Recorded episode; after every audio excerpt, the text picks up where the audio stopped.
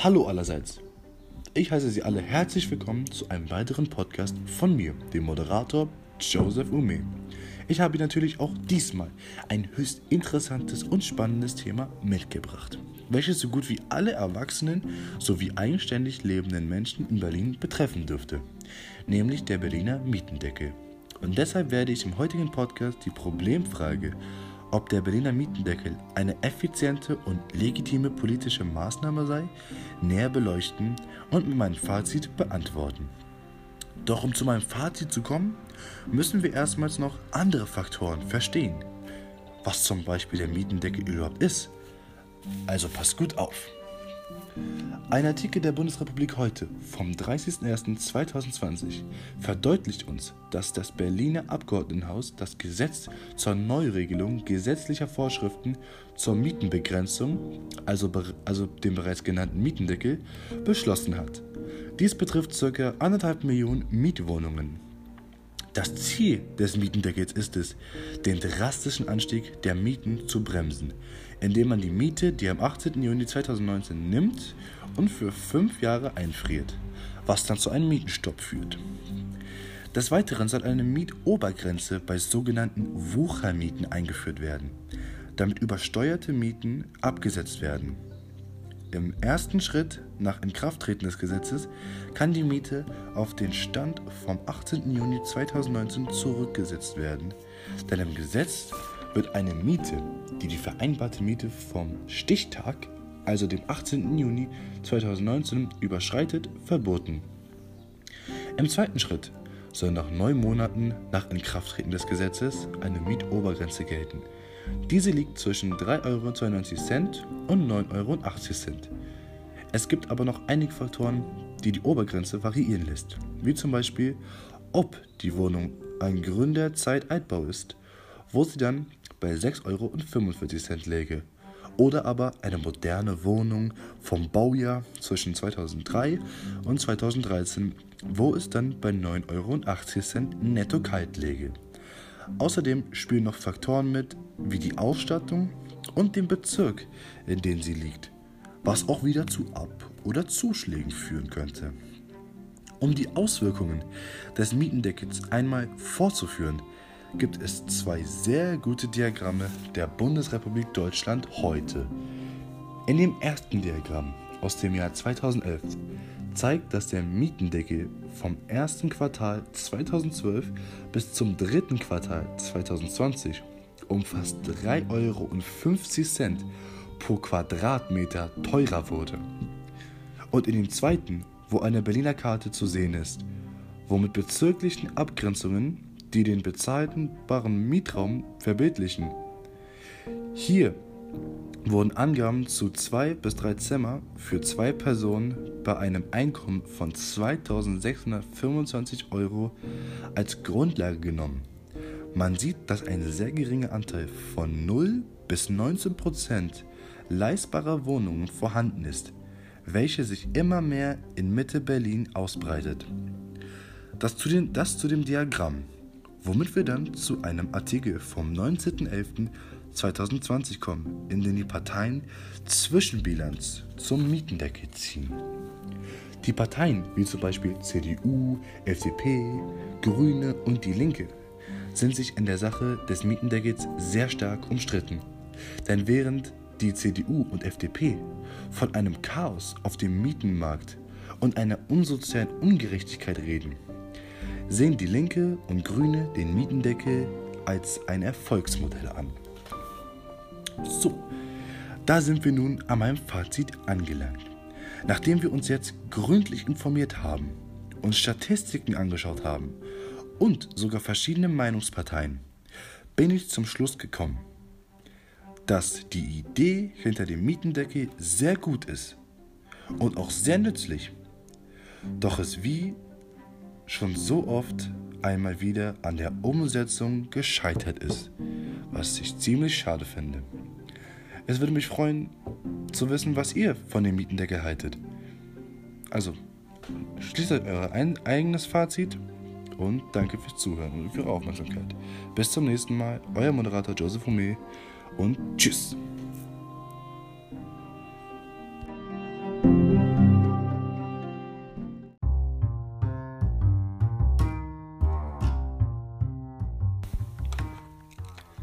Einen wunderschönen guten Tag.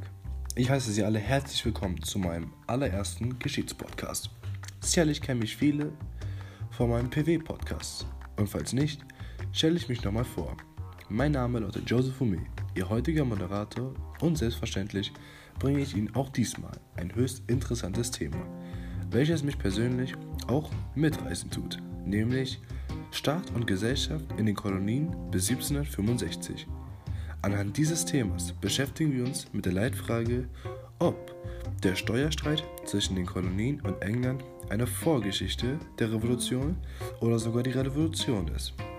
Doch um zu meinem Fazit zu kommen, beleuchten wir doch erst einmal, was denn genau passiert ist. Also, passt gut auf.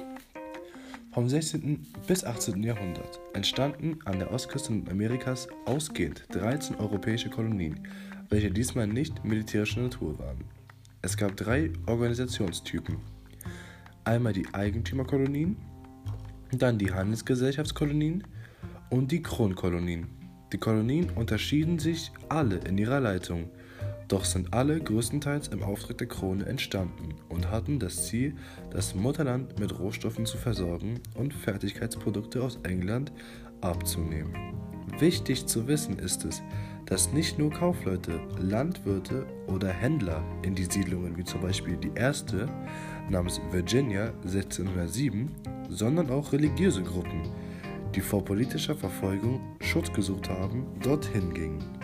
1620 landeten nun die ersten Pilgrim Fathers mitsamt der Mayflower in Massachusetts.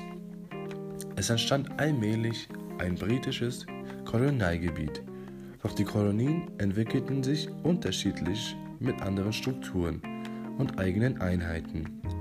Die Einwohnerzahl wuchs stetig, bis die ganze Ostküste eingenommen wurde, bis zum 18. Jahrhundert. Nicht zu vergessen sind die indigenen Bevölkerung, die immer mehr nach Westen gedrängt wurde. Die 13 Kolonien kann man trotz ihrer Unterschiede in drei Regionen zusammenfassen. In Neuengland, welches auf Fischerei beruhte, den mittleren Atlantik, welche als Kronkammers gelten, und den Süden, in dem der Plantagenanbau dominierte. Der Machtausgleich von Monarch und Parlament, den die Glorious Revolution 1688 herbeigeführt hatte, stärkte die Stellung der Volksvertretung in den Kolonien, welches dann zu mehr politischer Freiheit, Bildung und Wohlstand führte. Doch natürlich nur für die weiße Bevölkerung. Sklaven und Indigene hatten davon nichts. 1752 kam es zur ersten Auseinandersetzung. Von 1754 bis 1763 folgte der French Indian War, so genannt, da beide Parteien indigene Freundschaften pflegten. Auch ging es um die Vorherrschaft in Europa. Im Pariser Vertrag wurden die Kriege beigelegt. Die Ohio Company kollidierte mit Ansprüchen der Franzosen. Es folgte Krieg. Britain gewann und Frankreich musste Land, wie zum Beispiel Kanada, abtreten. Die Schuldenlast der Kriege war sehr hoch. Die leeren Staatskassen Englands sollten mit Steuern in den Kolonien aufgefüllt werden. Durch die Handelsabkommen würden sie finanziell profitieren, da sie einen günstigen Einkauf und den Absatz ihrer Güter sichern würden. Die Siedler unterliefen diese Abkommen. Es wurde viel geschmuggelt. 1764 wurde durch den Prime Minister der Sugar Act eingebracht. Es wurden Zölle auf Melas und Zuckersirup gesenkt und scharfe Kontrollen durchgeführt. Es brachen verschiedene Proteste aus gegen die Einmischung. Dadurch, dass es keine Kooperation zwischen den Gremien gab, hatten die Proteste keinen Erfolg. England war der Meinung, dass die Kolonien vom Abzug der Franzosen profitieren würden und dadurch eine Steuer, die direkt nach London abgeführt wurde, gerechtfertigt war. Dies war das Stemmsteuergesetz. Hier mussten Verwaltungsschriftliche eine Abgabe ehren, zum Beispiel Zeitungen und Spielkarten. König George IV. wollte mit der Proklamation die Verhältnisse in den Kolonien regeln. Mit der Errichtung einer direkten Verwaltung südlich des Appalachengebietes. Er hat den Siedlern damit Grenzen gesetzt und die Kontrolle Britens verdeutlicht. Dies führte zur Empörung und Unruhe in den Kolonien. Mit der Einfuhr der Stemmsteuer begann eine Welle an Protesten auf vielen Ebenen. Boykotte von britischen Waren und Demos waren an der Tagesordnung. Zeitungen und Flugschriften wetterten gegen die britische Politik. Gewalt war die Folge. Am 14.08.1765 wurde das Gebäude der neuen Zollbehörde zerstört und das Haus des Steuereintreibers verwüstet. Der Kopf der Bewegung waren Kaufleute und Handwerker, auch bekannt als Sons of Liberty. In anderen Städten waren ähnliche Strukturen, die sich dann vernetzten und die Zolleinrichtungen blockierten. Sie waren erfolgreich. Der Stemmsteuerkongress und seine Folgen waren die politische Resolution, die Gesetze ablehnen. Die Kolonisten wollten frei und gleichgestellt mit Britain sein.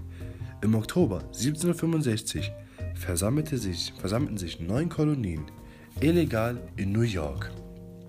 Sie setzten die Stamp Act Resolution auf. Sie erklärten die Treue zum König und zum Parlament, aber betonten die Unrechtmäßigkeit der Steuer. Sie argumentierten, dass keiner ihrer Vertreter im englischen Parlament sei und daher kein Mitspracherecht herrsche. Die große Entfernung sei ebenfalls ein Faktor. Der Streit nahm grundsätzliche Dimensionen an, wie man deutlich in der Stamp Act Resolution erkennen kann. Es geht um eine Übereignung von Eigentum über Rechte und Freiheiten der Kolonisten zu den Handelsregelungen.